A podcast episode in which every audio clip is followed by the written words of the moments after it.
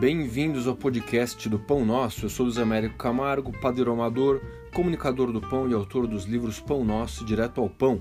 Eu criei esse podcast para a gente poder falar de dúvidas, de receitas, ingredientes, técnicas, organização de tempo e porque estamos em quarentena, estamos em casa, então vamos fazer pão.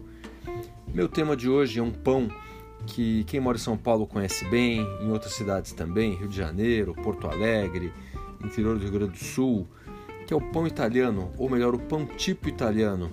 Eu fiz aqui uma homenagem a um sabor que eu conheço há muitos anos e rendo aqui meu tributo a padarias centenárias, já aí com mais de 100 anos, como São Domingos e Basilicata, aqui no Bexiga, na Bela Vista, em São Paulo. E eu lembro sempre que meu pai de vez em quando chegava com um pão diferente, ou era bola, ou era filão comprido, eu achava que aquilo era distinto, aquilo realmente era uma outra linha.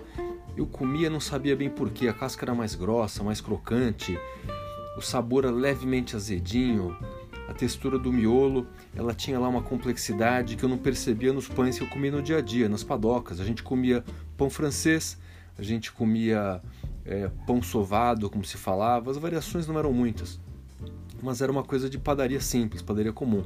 Mas quando ele trazia os produtos dessas padarias italianas, e eu notava que tinha algo diferente ali. E aquilo sempre ficou na minha cabeça e com o tempo eu continuei visitando essas padarias, já depois de crescido.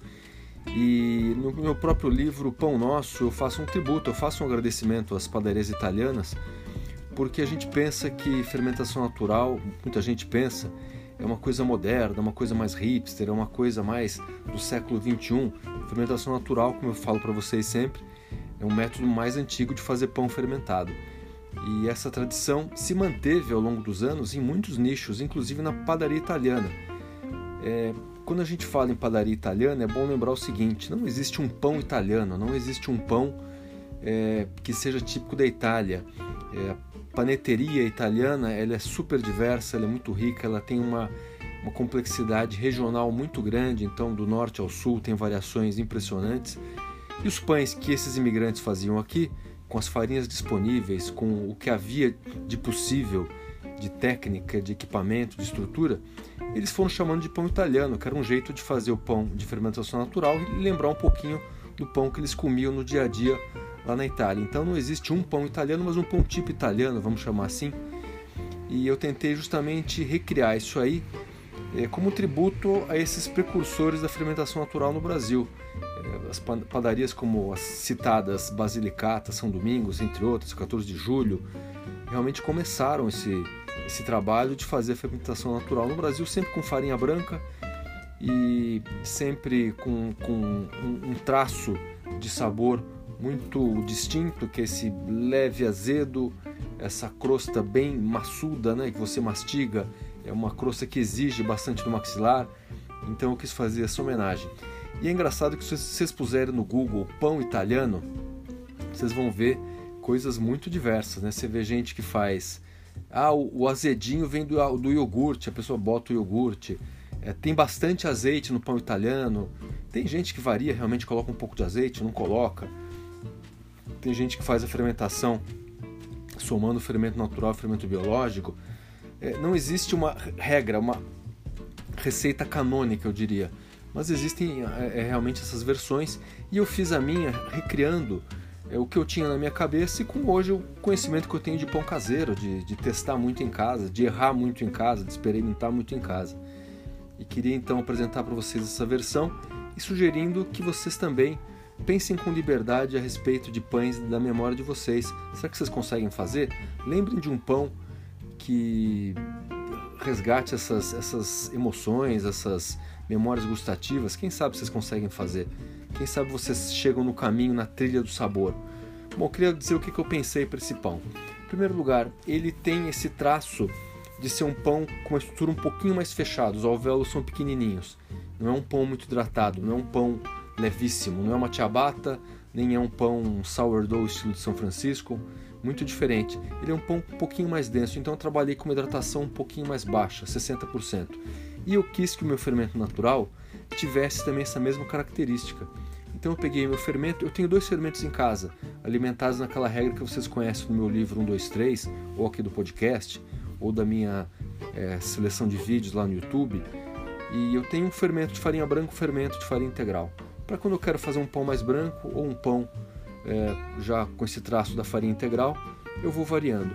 Eu peguei então, eu fiz o seguinte: peguei 40 gramas do meu fermento natural, alimentei com 60 de água e com 100 de farinha branca. Então ele ficou um pouquinho mais denso do que o meu fermento normal, que tem uma hidratação de 66%.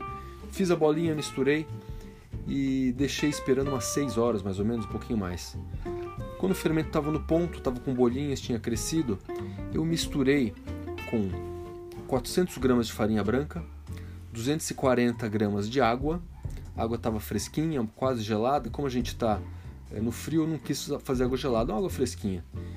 E misturei tudo, fiz uma autólise de meia hora. Depois de meia hora, eu coloquei 8 gramas de sal. E aí sim eu fiz uma sova, entre 5 e 10 minutos. Sovei não é uma massa difícil de sovar, porque o fermento já é um pouco mais denso. É, a massa final tem 60% de hidratação, então ela, ela realmente estava mais fácil, não estava pegando muito, e eu fui trabalhando até ela ficar bem lisinha, fiz uma bola e deixei descansando. Como ele tem bastante fermento, ele vai crescer um pouquinho mais rápido. E em 3 horas e meia, mais ou menos, eu achei que ele estava já no ponto, então a bola ficou mais crescida.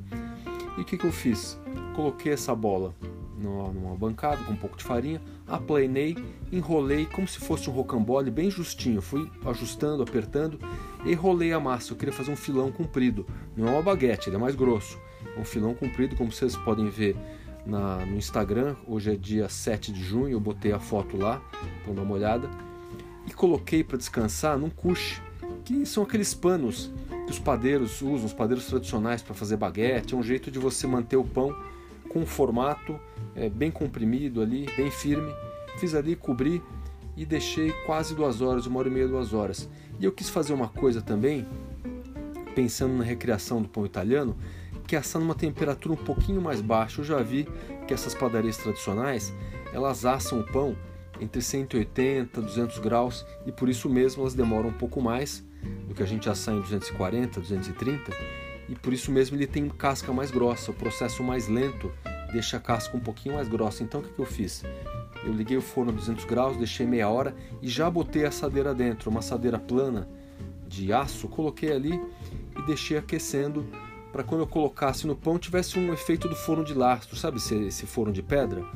É, quando a gente liga o, o, forno profissional, se vocês puderem ver as, os vídeos dessas padarias tradicionais, é aquele forno de pedra com um chão de lastro e o forno já tá, o chão do forno está quente. Quando você bota o pão ali, o pão já tem um salto de forno, tal. Então eu deixei a assadeira aquecendo e depois de quase duas horas eu peguei o meu filão, a massa, coloquei em cima de um papel antiaderente, um papel próprio para assar, fiz dois cortes e passei direto para a assadeira que estava quente já. Borrifei, usei aquele borrifador de jardinagem para criar um vaporzinho, umas boas borrifadas ali na entrada e deixei assar a 200 graus é, mais ou menos meia hora depois eu dei uma virada na, na forma, porque foram de casa, né? Então ele sempre queima um pouquinho mais de um lado, menos de outro. Então dei aquela girada. No total, ele assou quase 50 minutos. Temperatura mais baixa, então tinha que assar um pouquinho mais. Eu gostei do resultado, achei que tanto a textura como o formato, como a casca, lembraram um pouco que eu comia. É, vou até aprimorar mais depois o tempo de fermentação, de repente eu consigo um pouquinho mais daquele sabor que eu, que eu lembrava, é, que eu lembro ainda hoje, quando eu comi o pão italiano tradicional. Mas eu acho que a, o exercício foi bem interessante, então essa é a minha dica do pão italiano para vocês. E queria até fazer um convite para quem estiver ouvindo esse podcast, tiver lido ali a postagem de 7 de junho também no Instagram é, se vocês têm um pão de memória, um pão que vocês gostariam de recriar, é, contem para mim qual é esse pão. Manda um direct para mim lá pelo meu Instagram, que é Luiz com Z Américo F de faca Camargo. Luiz Américo F Camargo, tudo junto. Bom, talvez vocês já me sigam, mas manda um direct para mim. Olha, Luiz, meu pão preferido era o pão sovado, o meu pão preferido era a broinha, era o pão tipo folar. Eu queria só saber quais são esses pães de vocês. Mas eu no Instagram também deixei referências visuais para vocês perceberem o que, que eu fiz. E divirta-se com o pão italiano, que já tem o, o fermento natural. Façam esse exercício, além do mais, quem ou tem família italiana ou mora em cidades com grande colônia italiana vai perceber o que eu estou falando. Brinquem de recriar esse clássico que é da, na verdade, é do receituário dos imigrantes e por isso a gente tem tanto carinho por eles. É, Lembre-se sempre que um pão caseiro será sempre melhor do que um pão industrial. Até a próxima!